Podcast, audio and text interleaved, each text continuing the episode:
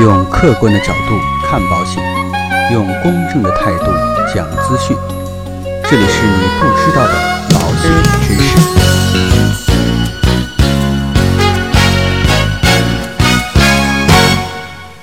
好，亲爱的各位朋友们，大家好。那今天呢，高考终于结束了，在这里啊，也祝愿我们所有的高考的考生都能够取得令自己满意的好成绩。那今天呢，跟大家聊一个什么样的内容呢？给大家聊一下，在保险信保的政策之下，消费型保险越来越多。那消费型保险是什么？应该怎么买啊？这样的一个内容。那提起消费型保险啊，我不知道大家的第一印象是什么，或者说压根儿根本就不知道什么叫做消费型保险。当然啊，没有关系。我们这样的一个节目呢，就是为了给大家针对于保险方面的一些内容进行相关的科普。那第一个问题啊，消费型保险是什么？都包含哪些呢？想要了解消费型保险，我们首先要知道它的基本概念。那什么是消费型保险呢？简单来说啊，是指客户跟保险公司签订合同，如果说在规定的时间内啊发生了保险事故，那保险公司啊就按照原先的约定进行相关的赔付。当然，如果说没有发生保险事故，保险费相当于消费掉了，或者说再通俗讲一点，就是大家经常说的花钱买份平安。保险期间内平平安安，你交的保费就相当于消费掉了，没有返还。那如果说还不明白的话呢，就给大家举个例子，比如说啊，我们平常旅行的时候买的综合意外险，如果说在整个旅行过程当中平平安安，那保险合同到期就作废了，也不会将购买的时候的保费返还给你。但是如果一旦发生相关的事故，那这个时候啊，比较便宜的意外险就起到了大作用。那了解完了概念之后呢，我们再来一起来看一下消费型保险主要包含哪些产品呢？一般来说，主要包含下面一些内容：第一个，消费型意外伤害或者说意外伤害医疗保险；第二个呢，就是消费型重大疾病保险；第三个，消费型定期寿险；第四个，消费型住院费用补贴；第五个，旅行或者是留学综合保障保险；第六个。大部分的家庭和企业财产保险。第七个呢，就是大家比较熟悉的车险。第八个，附加类的门诊和住院医疗保险。第九类，团体人身保险。那第二个问题呢，消费型保险的优势和劣势各有哪些呢？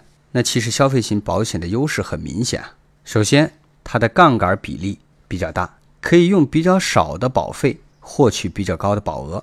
更适合目前经济情况欠佳，或者是投资能力极强，并能保证储蓄的人群。其次呢，消费型重疾保险期限更为灵活，比如说啊，它可以保障十年啊、二十年、三十年，或者说保障到某某岁。那消费型的保险又有哪些劣势呢？一般来说，主要有下面这几个方面。第一个，相对来讲，保障期间会比较短。到期就结束，如果想要再保，就要重新购买。第二个呢，险种变化会比较快，而且呢，费率也会随着年龄这方面的因素产生一定的变动。第三个呢，当重新再买的时候啊，身体状况可能会发生变化，不再符合核保的要求。那消费型保险到底划不划算呢？购买的时候应该注意哪些问题呢？可能刚才啊，大家听了我刚才的。消费型保险的优势和劣势，特别是听了消费型保险的一些劣势之后啊，可能大家会产生一些消费型保险不划算的感觉。那究竟是不是这样的？其实啊，并不是这样的。首先，消费型保险虽然到期没有返还保费，但是啊，它实实在在帮你在保险期间内分担了风险，即便是没有发生保险事故，其实你也拥有了一定的。保额的保障，这一点呢，正是保险的本质所在。其次呢，我们应该看到消费型保险的优势。第一，消费型保险的杠杆比例比较大，可以用较少的保费拥有比较高的保额，这一点非常的重要。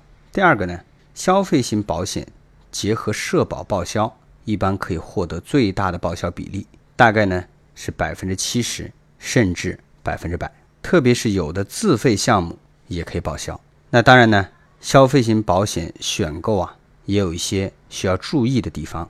第一个呢，对于预算比较充足的家庭来说，消费型的保险可以作为一种补充险种，与期交型的产品搭配选购，共同组成一个家庭完善的保障。就以三口之家为例，夫妻双方和孩子啊，可以选择七角型的高保额的重疾，加上一些消费型的重疾和高保额的医疗险，那再加上一家三口的意外险，这样呢，整体结合。基本上就能够覆盖家庭未来面临的主要风险了。另外一个方面呢，对于预算不多的家庭来说，因为没有多余的资金支付较高的保费，就可以通过投保缴费相对比较低廉的、保障期限又比较短、利于灵活调整的消费型健康险来进行未雨绸缪。比如呢，可以先购买消费意外险，搭配保障。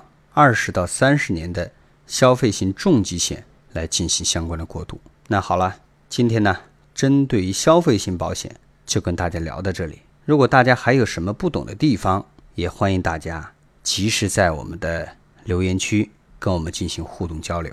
今天的节目呢到此结束，让我们下期再见。